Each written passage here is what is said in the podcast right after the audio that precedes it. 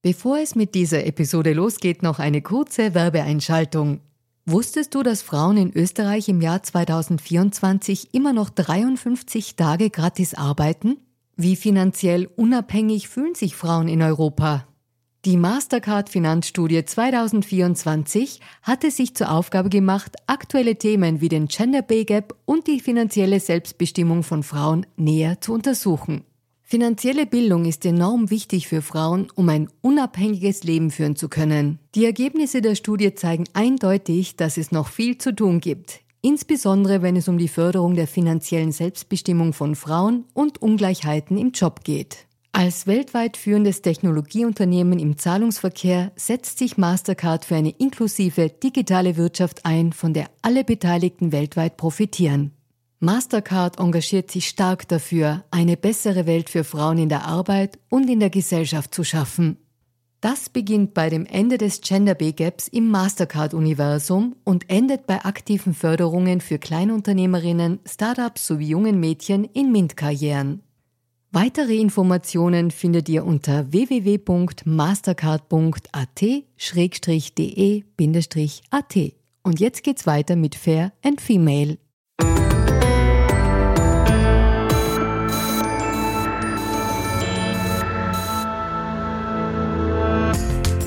Hallo ihr Lieben, ihr hört gerade Fair und Female, den Gesellschaftspodcast der kleinen Zeitung. Ich bin Barbara Haas und bin Journalistin, ich hoste diesen Podcast und heute geht es um Fairness und auch um Feminismus in der Landwirtschaft, denn beide Dinge hängen ziemlich zusammen und das wird meine heutige Gästin ganz besonders auch noch ausformulieren, weil sie brennt für beide Themen. Ich freue mich sehr, dass sie Zeit hat. Herzlich willkommen, Theresa Imre. Danke, Barbara. Ich freue mich total, bei dir zu sein. Theresa, erste Frage gleich. Man nennt dich ESA. Ist okay? Ja, ist, okay ist okay, wenn ich dich ESA auch nenne? Definitiv. Den Spitznamen habe ich mir als Kind gegeben und irgendwie ist er bicken geblieben. Achso, als du Theresa noch nicht sprechen konntest. Genau, es war mein eigener Vorschlag sozusagen, mich so zu benennen. Und ich finde ihn auch sympathisch, weil wenn ich jetzt schon mit dem bäuerlichen Hintergrund daherkomme, dann wäre es wahrscheinlich sonst die Resi. Und ESA hört man nicht so oft. Also von dem her ist es ganz schön, dass man sozusagen ein bisschen was Spezielleres hat. ESA ist super. Okay, ESA, es ist gar nicht so leicht, dich vorzustellen. Du machst ganz viele Dinge. Du bist Startupperin, hast mit der Plattform Magda.at einen digitalen Bauernmarkt eigentlich gegründet und baust den auch aus. Du bist gerade erst im Bereich Startup zur Österreicherin des Jahres gekürt worden von unserer Schwesternzeitung Die Presse. Gratuliere auch noch. Und bist auch insgesamt mit dem allen, was du tust, sozusagen leidenschaftliche Kämpferin für hochwertige regionale Lebensmittel und und äh, das ist alles spannend und wir kommen auf alles noch, aber ich muss noch mit was anderem beginnen, nämlich mit einem Wort, was ich unlängst im Zuge einer Veranstaltung, wo du warst, gelesen und mitbekommen habe. Es heißt Female Empowerment und das Bauer schreibt man nicht wie die Power Englisch, mhm. sondern wie den Beruf Bauer. Mhm. Und das würde mich jetzt mal interessieren, warum gehört das zusammen und was bringt das? Spannende Eingangsfrage. Und ich glaube, das Thema, glaube ich, kann man eben rund um die Gleichberechtigungsfrage einmal zuerst beleuchten. Ich glaube, dass wir Frauen, ob wir jetzt in der Wirtschaft und im Beruf das Ganze wahrnehmen, einfach noch oftmals sehr andere Zugänge haben oder an sehr anderen auch, muss man sagen, Möglichkeiten, als es Männern in verschiedenen Bereichen einfach gelingt. Ich glaube, das liegt sehr stark daran, dass es grundsätzlich, glaube ich, von den Unis und Ausbildungsstätten und so weiter schon sehr viel, würde ich mal sagen, fast 50-50 Aufteilung gibt. Aber sobald es dann weiter nach oben geht, im wirtschaftlichen Bereich, wird die Luft da oben sehr dünn, sage ich mal, unter uns Frauen und finde es auch sehr schade. Das ist in den Wirtschaftsbereichen sehr bekannt, aber mittlerweile, das ist in den Medien bekannt und jeder weiß, irgendwo gibt es dieses berühmte Glass Ceiling, wo man eigentlich dann als Frau wirklich es sehr, sehr schwer hat, darüber reinzukommen. Die Schwierigkeit ist meiner Meinung nach damit auch gegeben, dass das im landwirtschaftlichen Bereich völlig unpräsent ist, also eigentlich nicht beleuchtet. Wir haben in Österreich eine Situation, dass gerade die Höfe im Eigentum meistens eigentlich vom, sagen wir mal, Vater an den ältesten Sohn weitergegeben werden. Das heißt, also historisch gesehen sozusagen, ist das Eigentum immer auf männlicher Seite geblieben. Umgekehrt aber, so wie wir es im Haushalt genauso wissen, die Frauen backen an und wie wir das in der Einladung beschrieben haben, ziehen sprichwörtlich auch den Dreck aus dem Kahn in verschiedenen Bereichen. Und für mich ist das einfach sehr spannend, weil wir das, glaube ich, alle in der Landwirtschaft überhaupt nicht so am Schirm haben, dass es einerseits in Vermögenssituationen immer eigentlich noch den Männern zugeschrieben wird, aber wenn es um die wirkliche Arbeit geht, sind die Frauen dann wieder am Zug. Mhm. Ja, Frauen und Landwirtschaft, das passt gut zusammen. Ich bin ja selber auf einem Bauernhof aufgewachsen, deswegen weiß ich, dass dort die Arbeit ist extrem fair verteilt. Ja. Also auch meine Mama hat immer voll gearbeitet und ja. nebenbei Kinder bekommen und ja. nebenbei den Haushalt geschupft und so. Und so wie du richtig sagst, beim Geld hört sich dann schnell auf. Leider, ja. Also ich habe eine Zahl gefunden, die ist, glaube ich, aus 2016, aber vermutlich hat sich da nicht so viel geändert, dass zwei Drittel Höfe in männlicher Hand sind. Also es gibt Betriebsführer und keine Führerinnen. Und ich würde einen Gedanken daran anschließen, vielleicht kannst du auch was dazu sagen, weil ich mir halt denke, das, was du jetzt vorher gesagt hast, mit den anderen Zugängen und Möglichkeiten und so. Und der Gedanke ist, denkst du, dass eine quasi feministische Landwirtschaft uns auch bei so Themen wie Klimawandel und Umgang mit Ressourcen helfen könnte? Ich denke es nicht nur, ich habe mich damit sogar in einer Forschungsseite auch noch beschäftigt. Also vor wieder, ich glaube fast vier Jahren habe ich gemeinsam auch mit einer, da gibt es ein Projekt von der UNO, wo sozusagen gewisse Forschungsthemen, die sehr gesellschaftsrelevant sind, auch mit Unis gemeinsam ausgearbeitet werden. Und als ich damals noch studiert habe, konnte ich sozusagen dieses Projekt auch starten. Und da ging es damals schon um die Rolle der Frau in Bezug auf soziale und ökologische Standards. Und es ist super spannend, weil ja genau deine Annahme ist zutreffend. Wir merken, sehr stark, dass auch wiederum, sagen wir mal, der männliche Zugang, das heißt meiner Meinung nach nicht, dass es jetzt irgendwie Frau-Mann immer nur von den, wir sind, es gibt ja auch sehr feministische Männer und es gibt sehr, würde ich einmal sagen, patriarchale Frauen. Also ich glaube, es ist jetzt mal, man darf das nicht nur aufs Geschlecht runter reduzieren, aber lass uns einmal diesen männlichen Zugang zu beschreiben. Das ist in der Wirtschaft und in der Landwirtschaft sehr ähnlich, weil sagen wir mal, dieses nutzenoptimierte, Fokus auf eine Sache, möglichst ertragssteigernd und profitmaximierend. So funktioniert ja unser Wirtschaftssystem. Und das ist ja eigentlich das, was ich in den Grundannahmen am meisten kritisiere, weil wir damit einfach falsche Auswirkungen auch belohnen, muss man sagen. Weil jetzt wird belohnt, wenn du möglichst viel ausnützt, möglichst viel für dich selber erwirtschaftest und damit hast du sozusagen deinen Erfolg und Gewinn im wirtschaftlichen Kontext, aber letztendlich auch in dem Zugang, wie die Landwirtschaft sich seit den letzten 50 Jahren verändert hat. Die Landwirtschaft war früher ganz anders aufgebaut. Es ging immer darum, etwas für Generationen vorzubereiten. Wenn man jetzt nur überlegt, wenn man eine Obstbaumwiese ansetzt oder Nussbäume, da wirst du selber kaum mehr was von dem Ertrag haben, aber deine Kinder sehr wohl. Und das war früher, und das war auch von Mann und Frau gemeinsam so entschieden, das war jetzt nicht nur kurzfristig sozusagen jetzt früher jetzt eh schon von Frauen vorgegeben, sondern es ist einfach der Zugang, der, glaube ich, aus einer jetzigen Sicht feministischer ist, was das Landwirtschaftliche betrifft. Und das heißt für mich, generationenübergreifend zu denken, ressourcenschonend in der Landwirtschaft zu arbeiten, zu verstehen, wie ich den Boden heute behandle, so wird er mir auch die nächsten 10, 20, 30 Jahre auch das zurückgeben und nicht, wie es vielleicht jetzt Einzug genommen hat, möglichst im Jetzt zu denken, möglichst im Ertrag des nächsten Jahres oder des heurigen Jahres und damit auf Monokulturen zu setzen, damit sehr stark mit Pestiziden zu arbeiten und eigentlich kurz gedacht zu entscheiden. Mhm. Ja, nicht kurz gedacht zu entscheiden ist natürlich etwas, was wir gesellschaftlich wahrscheinlich alle wollen, aber ein bisschen so in dem Zwang, man kann ja nicht alles lassen und dann neu beginnen, wir uns da selten irgendwie vom Fleck bewegen oder, oder zu langsam ja. vom Fleck bewegen. Ich würde aber gerne noch auf was kommen, was nochmal direkt die Landwirtschaft betrifft, nämlich dass Bauernhöfe, Bäuerinnen und Bauern aufhören, ja. also dass es immer weniger wird. Und auch dazu habe ich eine Zahl, die ist ein bisschen aktueller, ein mhm. bisschen aber nur. 2020 gab es in Österreich 155.000 landwirtschaftliche Betriebe und zehn Jahre vorher waren es noch 19.000 mehr. Mhm.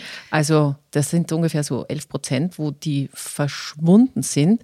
Und was ich mir dazu denke, ist, dass wir, jetzt haben wir in diesem Jahr kennengelernt, wie nah Krieg sein kann, was das auch als Auswirkungen auch auf Versorgung und, und so weiter alles mit sich bringt. Und im gleichen Atemzug ist mir halt wieder eingefallen, dass ja Bauern und Bäuerinnen eine Grundversorgung ja eigentlich darstellen. Und andererseits, jetzt gerade haben habe ich gerade gesagt, werden immer weniger. Was muss man denn gesellschaftlich wir alle ändern, damit wir dieses Gut, was wir haben, also eigentlich gute Böden, wir können vieles anbauen und wir können uns eigentlich selber versorgen, damit das auch bleibt. Wie müssen wir denn da damit umgehen?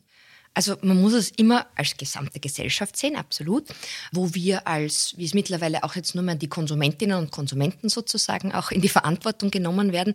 Ich finde, das ist oftmals wiederum auch zu einseitig gesprochen, weil wenn die Verfügbarkeit eigentlich das so bestimmt, dass man sagt, okay, im Supermarkt gibt es eigentlich immer nur die Preisdebatte. Jetzt gerade mit der Inflation ist das noch viel gravierender geworden natürlich. Und es geht eigentlich nur darum, wir stellen euch im Supermarkt, das heißt der Handel, das zur Verfügung, was günstig günstigst möglich ist. Gleichzeitig natürlich mit dem größten auch Margen und Gewinnen für den Handel in dem Fall. Dann heißt das einfach de facto so, dass wir unser Gemüse aus Spanien beziehen zum Großteil und dass einfach ganz viele Sachen ins Ausland ausgelagert wurden. Jetzt glaube ich aber, und deswegen habe ich mit Magda eigentlich auch den Versuch gestartet, eigentlich wirklich nicht jetzt nur darauf zu sudern, dass unsere Wirtschaft und das System nicht funktioniert, sondern zu überlegen, was bräuchte es. Und das, was ich überzeugt bin, ist, wir müssen uns die durch die Globalisierung ausgelagerte Verantwortung, als Beispiel könnte man da auch nennen die Textilindustrie. Früher haben in mhm. Österreich auch alle hier genäht noch und es gab Leinenproduktion und alles Mögliche war sehr spannend. Aufgrund der Billiglohnstrategie hat man das halt irgendwo nach Asien ausgelagert, damit aber auch nicht mehr mit dem Produkt was zu tun und keine Verantwortung, weil dort drüben zerstören zerstören wir genauso die Umwelt in Asien sozusagen noch viel schlimmer, als bei uns es überhaupt möglich wäre, weil die Standards und die gesetzlichen Vorschriften so viel geringer sind. Importieren tun wir uns aber wieder diesen, Entschuldigung, Billigscheiß. Mhm. Und das machen wir bei den Lebensmitteln ganz, ganz ähnlich. Und genau so könnte man das aber auch so sagen. Je mehr wir auch dann wieder Produktion und Konsum zusammenbringen und sichtbar machen in dem Fall. Weil niemand würde zulassen, dass zu solchen Umweltschäden hier in Österreich produziert wird. Und das finde ich das Spannende. Ich glaube schon an ein Regionalisieren der Wirtschaft und der regionalen Strukturen. Das heißt nicht, dass man alles nur in nationalen Grenzen sehen muss. Das ist nämlich sonst auch ein gefährliches Thema. Aber je mehr ich es hier vor Ort habe, desto eher sehe ich, wer arbeitet dafür, wer bekommt auch was dafür, letztendlich auch der faire Lohn für die Bauern und Bäuerinnen, weil nicht umsonst hören die auf, wenn die einfach nichts mehr verdienen. Und das andere ist aber, ich kann dadurch auch wirklich für die nächsten Generationen diese Verantwortung auch hier vor Ort leben, sage ich mal ganz bewusst. Mhm. Ja, wenn man das regional sich anschaut, da hast du ganz sicher recht. Wenn ich den Bauern, die Bäuerin kenne, wo ich die Milch hole oder deren Fleisch. Auch da gibt es dazu Studien. Ja. Sobald man ein Gesicht hat mhm. und weiß, woher das ist und nicht mehr das anonyme Produkt. Deswegen versucht der Handel ganz, ganz oft dann mittlerweile eh mit sehr Gesichtern, die dann überall auf den Produkten drauf gedruckt sind oder mit dem Vorzeigebauern, der auf jedem Plakat dann Österreich hängt. Das sind ja alle Strategien, diese vermeintliche Nähe herzustellen. Mhm. Nur ich bin wirklich überzeugt, dass wo wir am besten funktionieren, ist bei den Events und Bauernmärkten, die wir jetzt zum Beispiel über den Sommer gemacht haben. Da haben wir im Palmernhaus im Burggarten einen Pop-up-Bauernmarkt gehabt. Und wenn du da mit diesen Menschen ins Gespräch gehst und mitkriegst, was der eigentlich für eine Leidenschaft reinsteckt und wie viel Qualitätsbewusstsein da ist und dann noch schmeckst, dass es besser ist, dann wird es auch irgendwann einmal eine ganz andere Diskussion, billig versus besser, sage ich mal ganz bewusst, weil wir kriegen schon immer wieder die Frage, warum bei Markter die Lebensmittel mehr kosten, als jetzt, wenn ich in den Supermarkt gehe. Und sie kosten jetzt einmal per se mehr, ja, aber A, es verdienen die Leute einfach was gescheit davon und wir beuten nicht irgendwie aus dem Ausland Lohnkosten, Dumping sozusagen Thematiken aus. Und auf der zweiten Seite ist eben auch wirklich, wir schaffen es, das System so zu organisieren, dass wir mit einem Drittel vom Preis auskommen und der Bauer und die Bäuerin bekommt zwei Drittel. Das heißt, sie können damit überleben. Aktuell im Durchschnitt verdient die Bäuerin an einem Produkt im Supermarkt zwischen 15 und 17 Prozent von dem, was wir ausgeben, landet beim Bauernhof. Und das finde ich einfach in der ganzen Wertschöpfungskette nicht fair. Mhm. Ja, du hast schon gesagt, eure Lieferbetriebe unter Anführungszeichen verdienen viel mehr, kriegen zwei Drittel. Mhm. Du hast irgendwann mal gesagt, sie verdienen fünfmal so viel wie Wenn man es hochrechnet Supermarkt. vom Durchschnitt, genau. Ja. Ähm, andererseits haben wir eben diese Billigpreis, Marketing, was weiß ich was von den Supermarktketten mhm. und Dritterseits haben wir eben den auch schon kurz angesprochen. Wir haben ein bisschen unsichere Zeiten. Es ist ein bisschen Absolut. Krise, Inflation und Menschen müssen wirklich schauen, wie sie um die Runden kommen. Ja. Da ist das Thema Energie jetzt noch gar nicht dabei, aber eben so Lebensmittel. Ist es nicht doch ein Elitenthema vor den ethisch wertvollen Karren, vor denen du dich spannst? Weil man muss es halt leisten können. Ist das nicht so? Ich glaube, es geht da sehr stark um, also das ist, das könnte jetzt man genauso auch sagen, das ist jetzt eine, eine hergeleitete Begründung, würde ich sagen, aber auf der anderen Seite, unsere Lebensmittelpreise haben sich seit den fast so 80er Jahren eigentlich nicht erhöht. Das Brot von damals kostet heute noch immer so viel. Also Lebensmittel sind per se jetzt nicht teuer im Supermarkt, sondern ganz im Gegenteil. Wir geben, glaube ich, rund 10 Prozent nur mehr unseres Einkommens für Lebensmittel aus. Das war noch vor 25 Jahren, hat man in Österreich 25 Prozent für Essen ausgegeben und jetzt sind es nur mehr zehn. Das heißt, jetzt kann ich natürlich diskutieren, ist es eine Gewichtung, weil auf einmal zum Beispiel Wohnen und Strom teurer geworden ist oder weil wir auf einmal viel mehr Kleidung kaufen, weil es die ganzen Smartphones gibt. Allein wenn was jemand für ein Mobiltelefon oft ausgibt, damit kannst du ja auch wiederum fast einen Monat oder sagen wir mal vielleicht sogar wirklich ein halbes Jahr lang Lebensmittel kaufen, für was ein Smartphone mittlerweile kostet, also wenn man so vergleicht. Mhm. Das heißt, ich glaube, es geht sehr stark um eine Entscheidung, was konsumiere ich? Also ganz bewusst ist mir das eine wichtiger als das andere. Es geht sich wahrscheinlich nicht mehr alles gemeinsam aus. Das war eher die Zeit der Aufschwungjahre, sagen wir von den 80ern bis eben frühen 2000er. Es war immer nur Wachstum, Wachstum, Wachstum und auf einmal hat sich jeder eigentlich mehr leisten können. Irgendwie sind wir aber gleichzeitig auch an die Grenzen dieses ganzen Systems geraten, weil wir haben es uns eben immer auf Kosten von anderen geleistet. Und da sage jetzt ich wieder eine Frage ganz allgemein. Ist es nicht dann auch privilegiert irgendwie sozusagen, ich möchte so günstig einkaufen, aber dafür muss jemand anderer leiden? Ist es nicht eher oft ein fairerer Ansatz als vielleicht ein Elitenthema, das es sich jetzt schon leisten kann? Da bin ich aber bei dir, mir ist es auch sehr bewusst natürlich. Ich glaube aber, es ist eine Frage von, wie, wie wir als allgemeine Gesellschaft Dinge einfach bewerten. Was ist was wert und was ist nichts wert? Und umgekehrt, das Spannende ist, unsere Preise sind null angestiegen in den letzten eben Monaten. Es sind eigentlich die Supermarktpreise jetzt schon fast auf unserem Niveau, nämlich die der Billigprodukte. Weil was schlagt sich auf einmal rein jetzt? Der lange Transportweg, die hohen Produktionskosten und Energiekosten, die ja auch mit den Glashäusern, mit der Heizung der Glashäuser, alles, was du eigentlich für dieses vermeintlich gedachte, so können wir mit Industrieware möglichst günstig produzieren, das wird auf einmal eigentlich jetzt so teurer, wie es jetzt schon zu unseren fairen Preisen ist. Und deswegen sage ich, es ist wahrscheinlich etwas, womit wir uns als gesamte Gesellschaft beschäftigen müssen. Wie verteilen wir das eher um, anstatt zu sagen, das ist nur ein Bobo-Elitenthema und alles andere, meiner Meinung nach, geht eh in die gleiche Richtung, was den Preis betrifft. Mhm. Ja, jetzt kommen wir doch ein bisschen zu Magda. Also Du hast das, na, vielleicht magst du selber erzählen, wie mhm. das entstanden ist und was Magda eigentlich ist. Gern. Ja, also wenn ich die ganze Geschichte kurz umreiße, dann bin ich am Land aufgewachsen, auch sehr nah eigentlich an Bauernhöfen und habe einfach einen sehr starken, also wir haben nicht selber einen Familienbetrieb gehabt, aber so drei, vier Nachbarn alle um und um und dadurch natürlich die Freunde und man hat sehr viel mitbekommen in dem Ganzen. Das war aber gar nicht jetzt so der Beweggrund per se, sondern ich habe dann, wie ich so 2000, äh, warte mal, muss ich kurz überlegen, da war ich 24 herum, mit einer Freundin gemeinsam einen Foodblog dann aufgebaut. Und im Endeffekt war damals schon ein bisschen die Idee, lass uns über unser Essen reden. Wir haben beide eigentlich uns immer gerne gekocht. Also bei mir kommt eigentlich die Leidenschaft zum Essen sehr, sehr stark über das Kochen.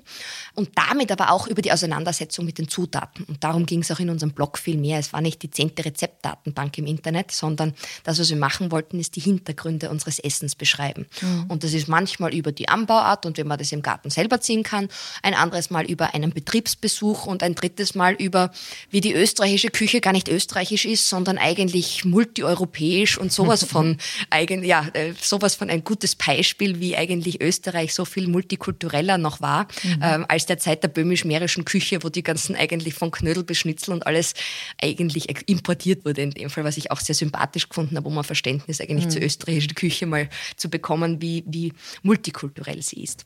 Das heißt, das war der Inhalt vom Blog. Und was dann ganz interessant war, wir haben dann schon relativ schnell große Reichweite mit dem Blog auch gehabt, haben dann auch Awards gewonnen und sind dann ein paar Mal in den Medien vorgekommen. Und dann haben uns eigentlich ganz aktiv sehr, sehr viele Kleinbetriebe kontaktiert.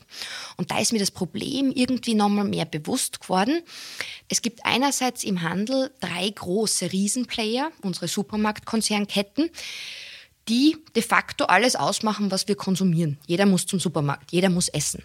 Auf der anderen Seite, die Zahl, wo ich mit Magda begonnen habe, waren es 160.000 Betriebe damals noch, also rund 2017 herum.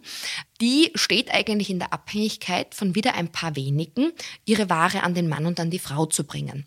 Und das war dann ganz interessant. Mit dem Blog haben wir gesehen, wie sehr die an uns eigentlich, wie sehr die die Reichweite im Internet nützen wollen, um eigentlich ihre Hofläden zu vermarkten, um ihre Produkte selbstständiger anzupreisen, um einfach mehr, mehr Präsenz zu haben, damit sie nicht so abhängig sind von diesen paar wenigen Playern im Handel.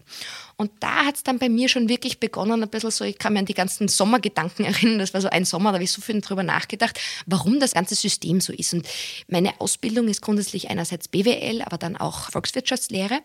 Und da schaut man einfach immer sehr gesamtheitlich und systemisch auf unser Wirtschaftssystem. Und da war für mich einfach dann klar, ich kann jetzt entweder drauf schimpfen oder ich kann drüber nachdenken, was machen wir anders. Und das war dann so der Ansatz, Markter zu gründen und zu starten und zu sagen, hey, ich bin überzeugt, unsere Lebensmittelwertschöpfungskette ist viel zu global, da sind viel zu viele Player neben dem Bauern und dem Kunden involviert. Es ist nämlich nicht nur der Handel, es sind Transporteure, es sind Verpackungsfirmen, es sind Marketingfirmen. Was da alles reinfließt, dass eigentlich dein Essen am Tisch ist, habe ich als unnötig empfunden und empfinde es auch heute noch als unnötig. Und das, was mich dann interessiert hat, natürlich auch mit dem ganzen Trend der Digitalisierung, der Plattformwirtschaft, die auch im Internet entsteht, wie kann man einfach sowas neu denken und darüber nachdenken, den Bauern und die Kundin direkt zusammenzubringen. Und de facto war das eigentlich so der Ausgangspunkt von Magda. Und gestartet haben wir 2018 dann mit einer rein digitalen Plattform. Da haben die Bäuerinnen und Bauern noch selbstständig verschickt. Man hat über eine Plattform bestellt, aber sozusagen der Versand ist immer vom einzelnen Betrieb gekommen. Sind dann aber relativ schnell draufgekommen, die Kundin und der Kunde erwarten sich massiv eigentlich diesen hohen Anspruch im E-Commerce. Das heißt Gratislieferung, alles in einem Paket, möglichst schnell geliefert. Und das war dann gar nicht so leicht mit den ganzen noch vielleicht mal noch nicht so professionellen in Bezug auf die Online- Logistik bestückten Kleinbetrieben. Und dann haben wir uns in die nächste Phase dazu entschieden, ein eigenes Logistikzentrum ausschließlich für Kleinbauern in Wien aufzubauen und arbeiten eben jetzt mit 180 Kleinbetrieben zusammen, wo wir sozusagen der Umschlagspunkt für diese Produkte sind, dass nicht jeder Bauer und jede Bäuerin den eigenen Online-Shop haben muss und einen eigenen Lieferdienst und ein eigenes Verpackungssystem, sondern mhm. dass wir ein System anbieten, wo sich möglichst viele kleine reindocken können. Mhm. Ja, du hast schon gesagt, die Konsumentinnen und Konsumenten sind relativ pingelig und was den Komfort betrifft. Bei Online-Bestellungen, wir alle kennen das, wie das alles easy geht. Aber wenn ich mir jetzt denke, du bezahlst deine mhm. Bäuerinnen und Bauern fair, also die kriegen zwei Drittel des Preises und du musst sozusagen. Mit einem Drittel die gesamte Kreislauflogistik organisieren. Ja, richtig. aber wie verdienst du dann Geld?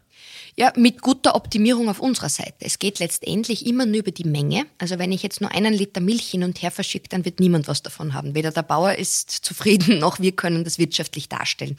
Es gibt aber dann, wie immer in der Logistik, gewisse Skalierungseffekte. Wenn wir jetzt im wirtschaftlichen Bereich denken, dann werden einfach die, die Kosten pro Produkt oder pro Paket irgendwann dann so gering, dass es sich für alle rechnet. Und das ist auch das Spannende. Dann können wir auch in den nächsten Schritt gehen, wo wir sogar über günstigere Preise bei gewissen Kategorien von Produkten auch nachdenken. Ich glaube nämlich, dass wir Themen wie Abhoferdäpfel, den Salat, also Produkte, die sozusagen eigentlich zu saisonalen Höhepunkten auch sehr viel verfügbar sind, dass wenn wir da über einfach nur andere Logistikwege manchmal nachdenken, wir sogar weniger als ein Drittel brauchen, um das sinnvoll zu organisieren. Mhm. Okay. Aber es ist eine Mengenfrage und ja. deswegen brauchen wir immer mehr Kundinnen auch, nicht nur die Bauern auf der anderen Seite, sondern eben auch das Gegenüber, das es dann natürlich bestellt. Mhm. Und was sind denn jetzt das alles für Bauern und Bäuerinnen? Was gibt es denn so? Also wirklich die ganze Palette. Wir haben ein sehr, sehr großes und stark ausgebautes Obst- und Gemüse- und frisches Sortiment. Wir merken auch sehr stark, circa 40 bis 60 Prozent manchmal bei einer Bestellung sind wirklich ultrafrische Produkte. Das heißt, das ist Gemüse, das sind Milchprodukte, das ist alles, was am Brot oder Gebäck dazu fällt.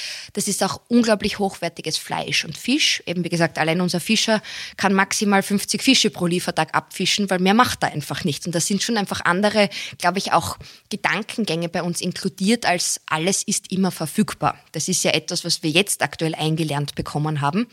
Und bei uns ist halt hin und wieder auch was ausverkauft, wenn es die Menge einfach nicht mehr gibt. Mhm.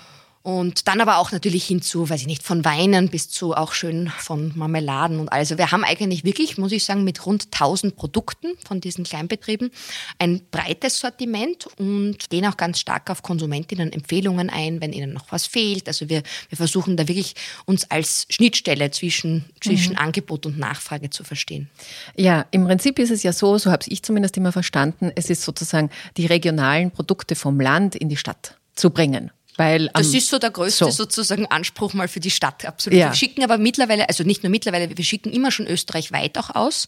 Oft ist es sogar in gewissen Regionen Österreichs so, dass du fast gar keine Grundversorgung mehr hast. Gerade wenn du so wirklich ganz abgelegen am Land bist, dann ist der nächste Supermarkt auch wieder zehn Kilometer mit dem Auto entfernt. Und das sind wiederum Gemeinden, die wir auch sehr stark beliefern. Aber wie funktioniert das, wenn das frische Produkte sind?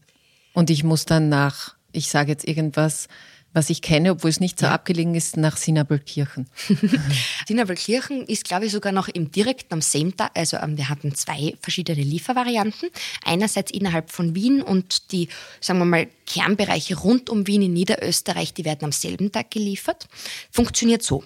Alles, was im Endeffekt du bestellt hast, haben wir nicht auf Lager. Alles, was du bestellt hast und jeder von uns bei Magda, wird frisch für den jeweiligen Tag der Lieferung produziert und angeliefert. Das findet alles zwischen 6 und 8 Uhr in der Früh statt. Deswegen also nicht nur das Brot ist so frisch wie am selben Tag, sondern auch das Gemüse wird noch in der Nacht geerntet.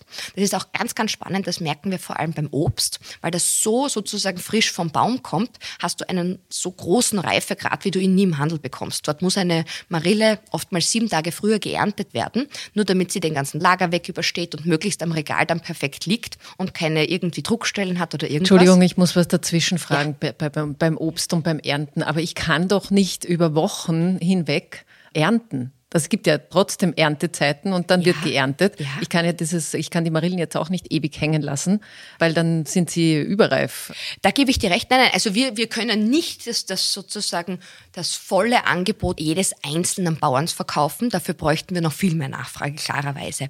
Wir können das abnehmen, was die Kunden bei uns bestellen. Und wenn wir jetzt über die Marillen mhm. sozusagen reden, wenn ich an einem Tag, jetzt haben wir zwar jetzt Herbst, aber wenn ich jetzt an den Sommer denke, dann ist es zum Beispiel so, dass wir 50 Kilogramm Marillen in Summe Summe von allen Kundenbestellungen bei dem Bauer für den einen Tag abrufen. Dann wird er uns die sozusagen, dann werden die geerntet, dann werden sie bei uns in der Früh angeliefert, dann werden sie verpackt mit den Produkten auch von anderen Bauern, weil du bestellst ja nicht nur Marillen, sondern du hast vielleicht auch Fisch drinnen, du hast eben ein Gemüse drinnen und dann auch noch Nudeln oder irgendwelche anderen Geschichten. Das wird dann vereint sozusagen in der Bestellung und dann bekommst du es innerhalb von Wien am selben Tag, am Nachmittag zugeliefert und österreichweit geht das mit der Post über das, die Dienstleistung heißt Next Day Fresh, also sozusagen über Nacht geliefert.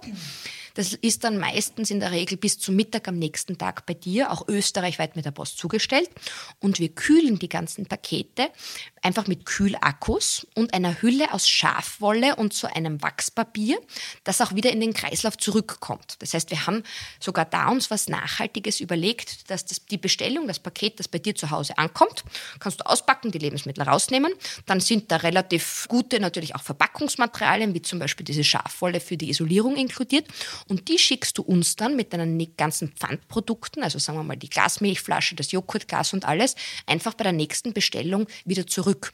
Das heißt, der Postler, die Postlerin, das ist alles ein Kreislauf, nimmt einfach bei der nächsten Lieferung die ganze Verpackungsmaterialware wieder zurück und wir geben es zu den Betrieben, damit die wieder aufgefüllt werden können. Mhm, okay.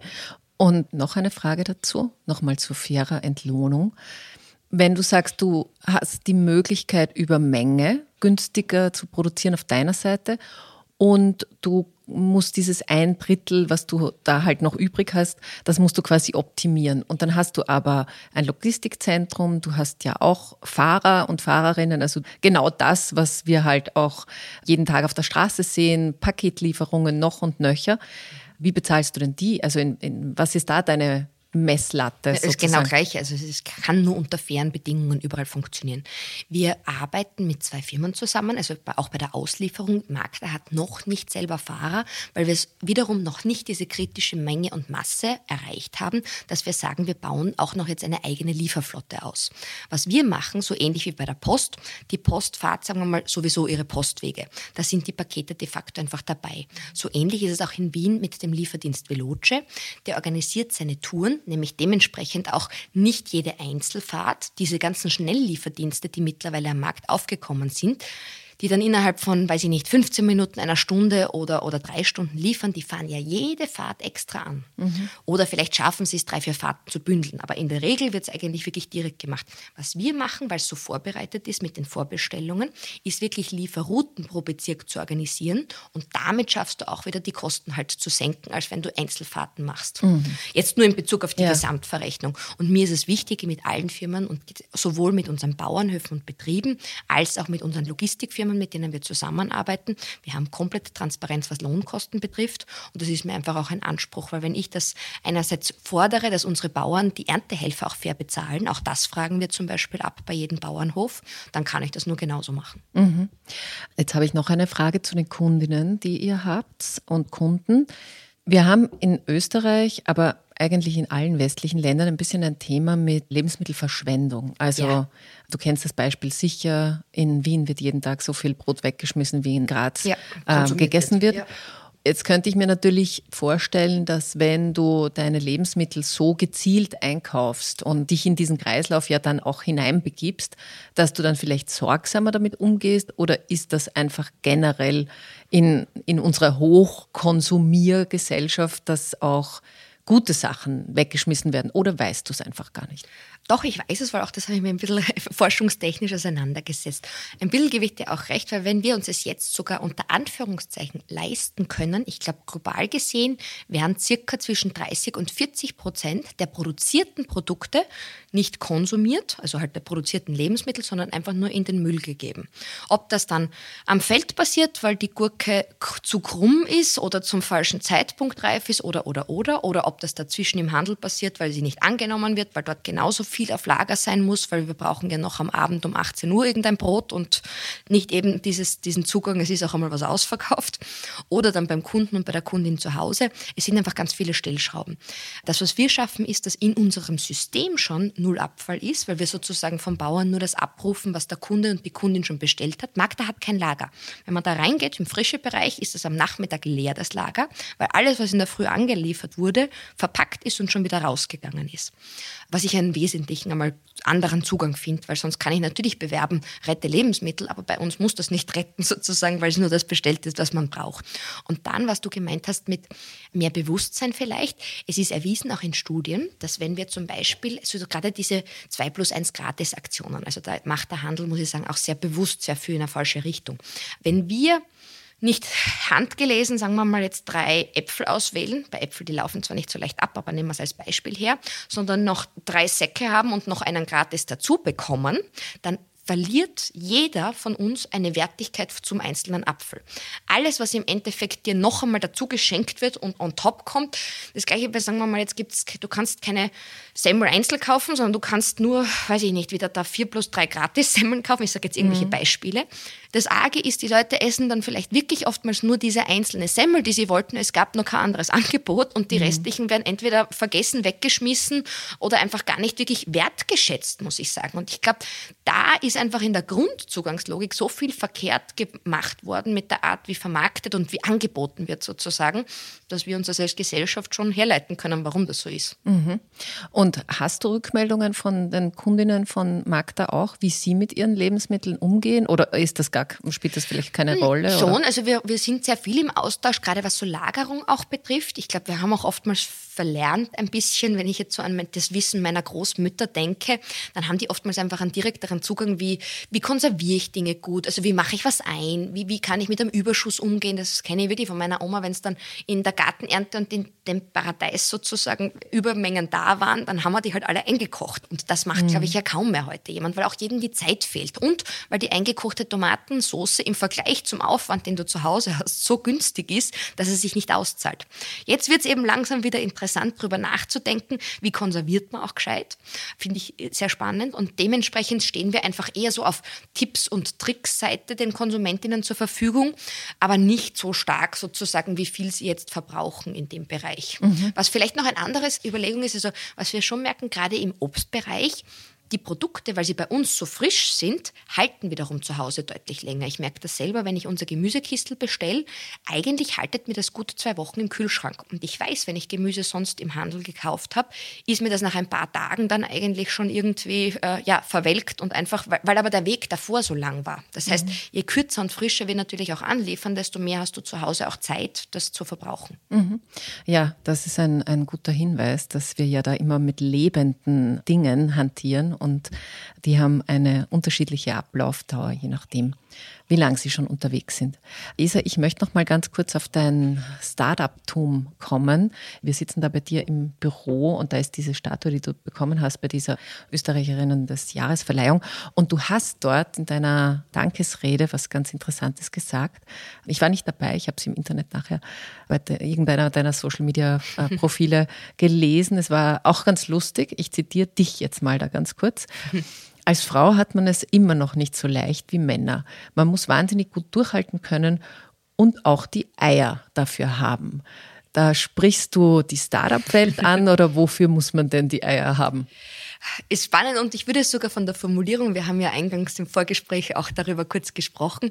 Ich weiß gar nicht, ob es die Männer so leicht haben. Das würde ich mittlerweile okay. zurücknehmen von der ja. Aussage, sondern eher sagen, wir haben es wahrscheinlich noch deutlich schwerer und nicht, dass es sozusagen nicht so leicht wie die Männer ist. um das mich ein bisschen selbst zu korrigieren in der Euphorie, wenn man dann redet, dann redet man relativ viel.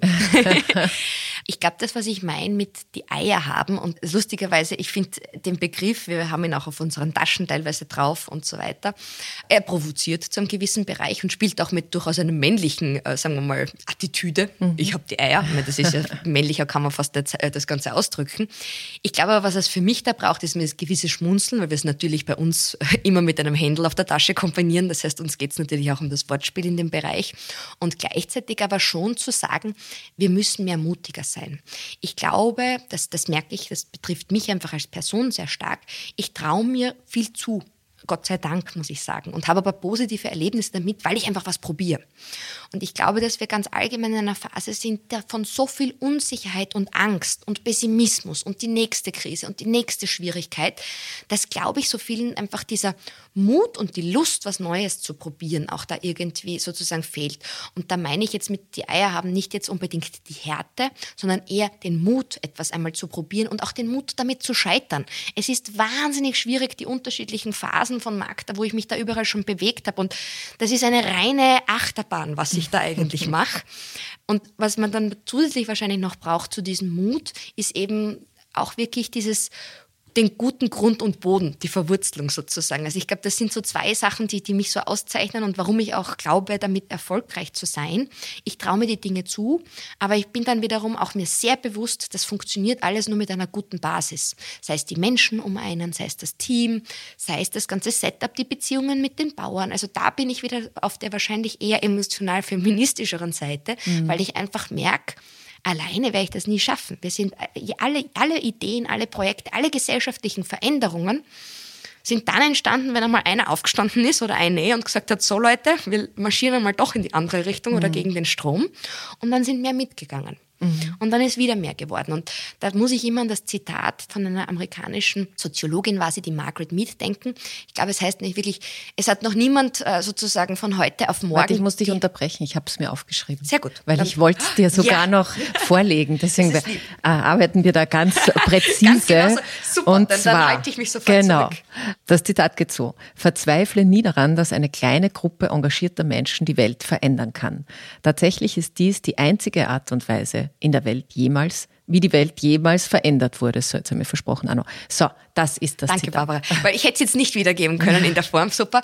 Und das, das ist aber so, wenn du das allein vorliest, also das, das triggert bei mir im mhm. Positivsten was, weil ich merke einfach so, ja, das berührt mich und treibt mhm. mich an. Und ich glaube einfach, ich bin jemand, der wirklich nicht alles schlecht reden will. Ich glaube, man muss einfach an neuen Dingen dranbleiben und, und halt möglichst Gleichgesinnte finden, die ähnlich ticken. Und das passiert mir mit Magda schon sehr. Je mehr man auch diesen ersten Schritt geht, so gerne gehen dann auch weitere Leute mit. Mhm. Ja, dann wagen wir doch vielleicht zum Abschluss noch eine kleine Prognose, ausgehend von diesem Veränderungswillen, den wir wahrscheinlich trotz allem Bewahrenden alle in uns haben und, und auch spüren. Es macht ja auch Lust. Also Dinge auszuprobieren ist ja, muss man sich nur Kinder anschauen, ist was sehr, sehr, ja, lustbringendes. Wenn du dich jetzt, wir nehmen wir keinen zu großen Zeitraum, wenn du dich sozusagen zehn Jahre nach vorne beamst, Ja. welches Bild taucht da auf? Welche Welt siehst du denn? Im Kleinen, also wie, wie ich nicht global wollen Ja, ja. wir das jetzt nicht angehen, aber so, ja genau, was taucht da auf? Also ich sehe wirklich, dass das System Markt da voll am Rennen ist und boomt und nicht nur wahrscheinlich österreichweit ausgerollt ist, sondern im schönsten Fall auch in anderen Ländern funktioniert. Ich bin einfach der Überzeugung, dass es dieses Zusammenbringen von eben Bäuerin und Konsumentin überall braucht. Also ganz ehrlich, ich habe da auch schon mich mit den Strukturen in Afrika beschäftigt und die sind noch viel abhängiger von europäischen Konzernen aller Nestle und Wasser und Privatisierung, als wir das in Österreich überhaupt sind, was absurd ist eigentlich. Deswegen glaube ich überall daran global, wir brauchen neue, sagen wir mal jetzt, fangen wir beim Essen an, neue Zugänge, wie wir das einfach in Zukunft auch auf den Tisch bringen. Und ich bin auch sehr überzeugt, dass die EU, da gibt es im Green Deal auch ein eigenes riesiges Kapitel und Unterpunkt, sagen wir mal, das heißt Farm to Fork, das heißt vom Hof auf den Tisch. Ich glaube einfach in den nächsten zehn Jahren wird das, was ich wahrscheinlich jetzt ein bisschen vorkämpfen muss. Ich würde gerne hin und wieder nur vorreiten, aber es ist schon ein bisschen eine Anstrengung auch damit verbunden, dass das dann eigentlich nicht mehr so als hm, toll Vorzeigeprojekt und da habt ihr es alle schon mal gesehen und die macht es ja eigentlich anders, sondern dass es so angekommen ist in der Gesellschaft, dass wir eigentlich nur mehr über solche Wirtschaftsmodelle und Strukturen nachdenken und das auch als sinnvoll empfinden. Dass es eigentlich zum Tabuthema wird, so zu wirtschaften, wie aktuell oftmals im großen Bereich gewirtschaftet wird. Und das würde zumindest für mich die Vision von Markter sein, dass wir sozusagen angekommen und etabliert sind, aber nämlich auch über dieses ja, ja, wirklich über dieses Vorreiterprojekt hinaus in ein, einfach nur eine funktionierende Struktur und eine so eh logische Struktur, weil den Leuten muss ich dann nicht mehr erklären, dass das so notwendig und sinnvoll ist. Und was mich persönlich betrifft, da muss ich überlegen, dann bin ich 42. Ich hoffe, dass ich deutlich ruhiger werde. Ich fühle mich noch immer als sehr getriebene Person und glaube einfach, dass diese Energie sehr wichtig ist jetzt für den Staat.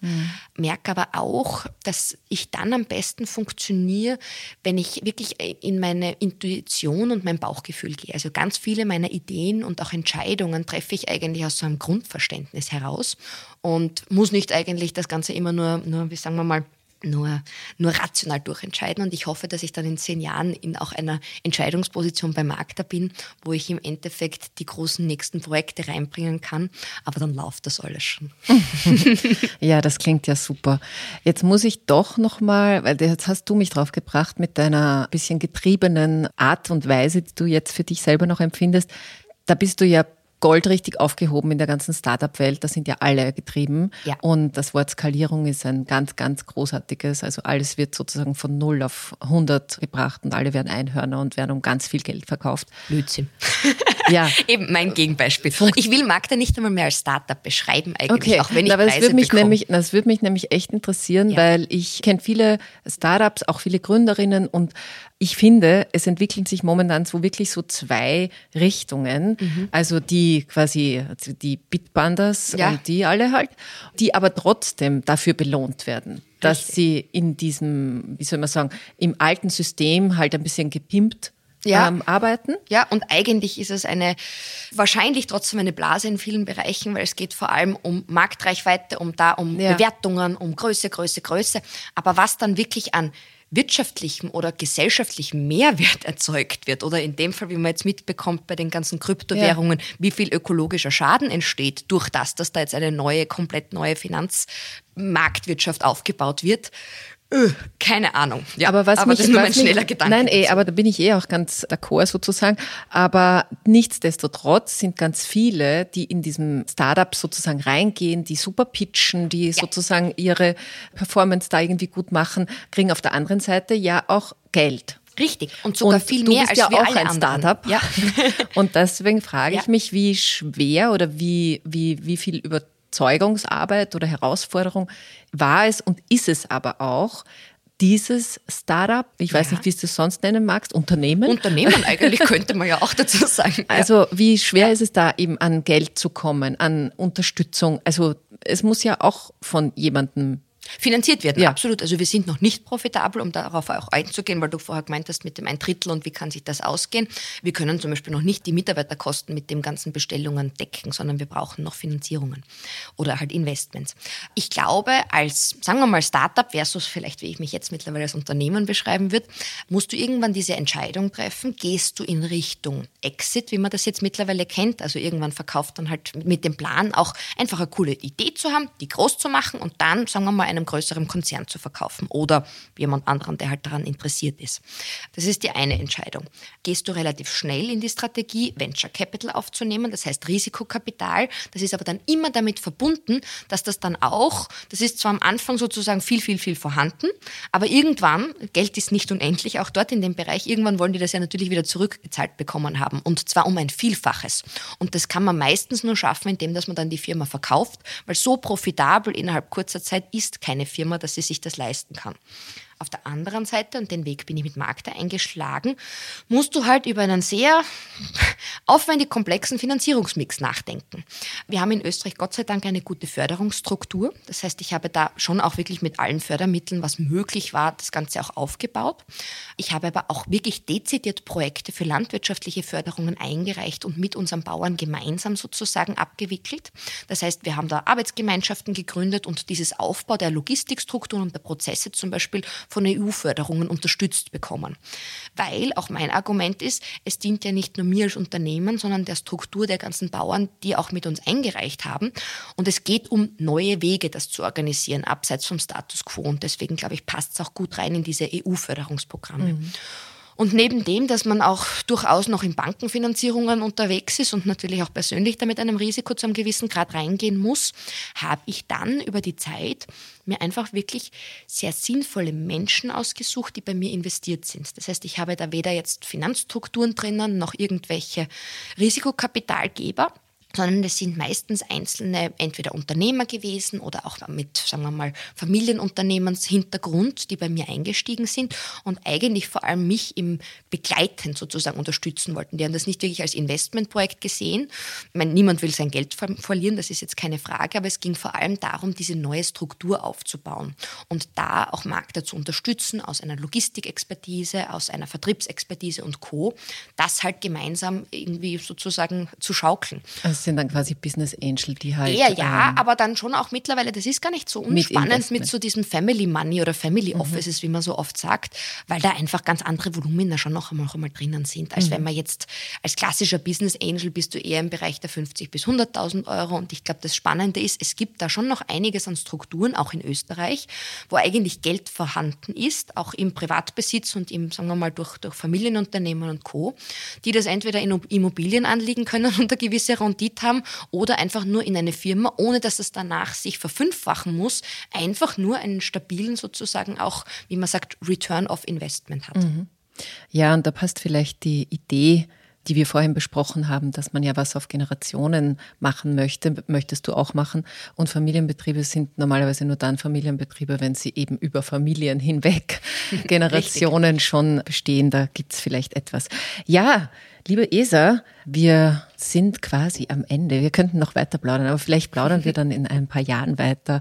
Wenn, dann, wenn du mich dann überprüfst, wie die Ergebnisse nein, sind. Überprüfen, nein, überprüfen nicht, aber ich beobachte das natürlich. Ich freue mich tatsächlich auch, also unter anderem auch ganz persönlich, weil ich eben auch diesen selbstbiografischen Hintergrund habe. Ich freue mich über innovative Projekte, die mit Landwirtschaft zu tun haben, weil ich glaube, da liegt ganz viel Kraft drinnen und auch Zufriedenheit, wenn man damit arbeitet, oder? oder? Absolut. Ich glaube, dass uns allen dieses Handwerkliche ja auch ein bisschen fehlt. Wenn man dann nur in der digitalen Welt oft unterwegs ist, ist der Widerspruch zwar zum digitalen Bauernmarkt, deswegen überlegen wir auch sehr viel Analoges für die Zukunft, da werden wir sicher noch reden. Ähm, okay. Aber das sind sicher die Geschichten, wo ich merke, es gibt uns auch ein bisschen mehr Sinnhaftigkeit oftmals zurück, dieses auch Handwerkliche, glaube ich, und macht einen glücklich, muss ich schon auch sagen. Mich macht es wahnsinnig zufrieden, das machen zu dürfen und Danke für das Gespräch, Barbara. Ich habe deine Fragen super gefunden. ja, danke. an alle, die zugehört haben, freue ich mich, dass ihr den lustigen Gedankengängern da gefolgt seid. ja, vielen Dank. Mir hat es auch großen Spaß gemacht und danke auch bei euch fürs Zuhören. Das war Fair und Female. Wenn es euch getaugt hat oder wenn ihr den einen oder anderen guten Gedanken vielleicht mitgenommen habt, dann freue ich mich wie immer über Feedback unter barbara.has.kleinezeitung.at und wenn euch der Podcast gefällt, dann tut ihn doch abonnieren und vielleicht lasst ihr auch ein, zwei, drei, vier oder fünf gute Sternchen da. Das freut mich und den Algorithmus auch noch so nebenbei. Und wenn ihr wollt, dann hören wir uns wieder nächste Woche. Bis dahin, alles Liebe und Baba.